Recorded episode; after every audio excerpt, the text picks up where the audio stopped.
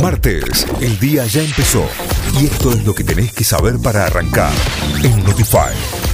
Ya son 101 países que cerraron sus fronteras para el turismo, según informes difundidos por los estados, organismos de turismo internacional y plataformas de agencias de viajes. Más de 100 países mantienen sus fronteras cerradas para evitar el ingreso de nuevas variantes de coronavirus. Además, 113 países establecieron que quienes ingresan deben tener completo el proceso de vacunación, resultado negativo de PCR y realizar cuarentena. Guzmán propone un impuesto global a multinacionales. El ministro de Economía planteará al G20 la implementación de un impuesto a las corporaciones con una tasa de hasta el 25%. Según Martín Guzmán, la pandemia profundizó las desigualdades entre los países y señaló que hoy cobrar impuestos a las multinacionales es una necesidad. Argentina registró 18.389 nuevos casos de COVID-19 y 576 muertes en las últimas 24 horas. En total, el país suma 4.423.636 contagiados y 93.142 fallecidos desde el inicio de la pandemia.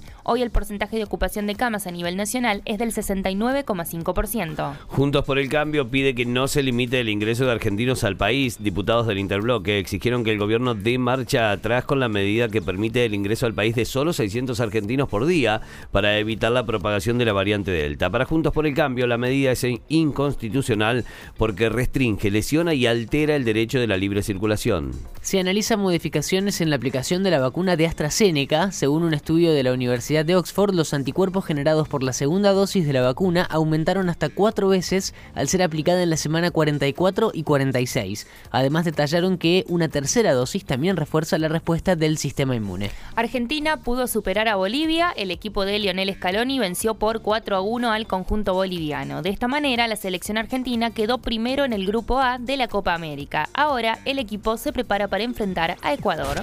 Notify, las distintas miradas de la actualidad para que saques tus propias conclusiones. De 6 a 9, Notify, plataforma de noticias.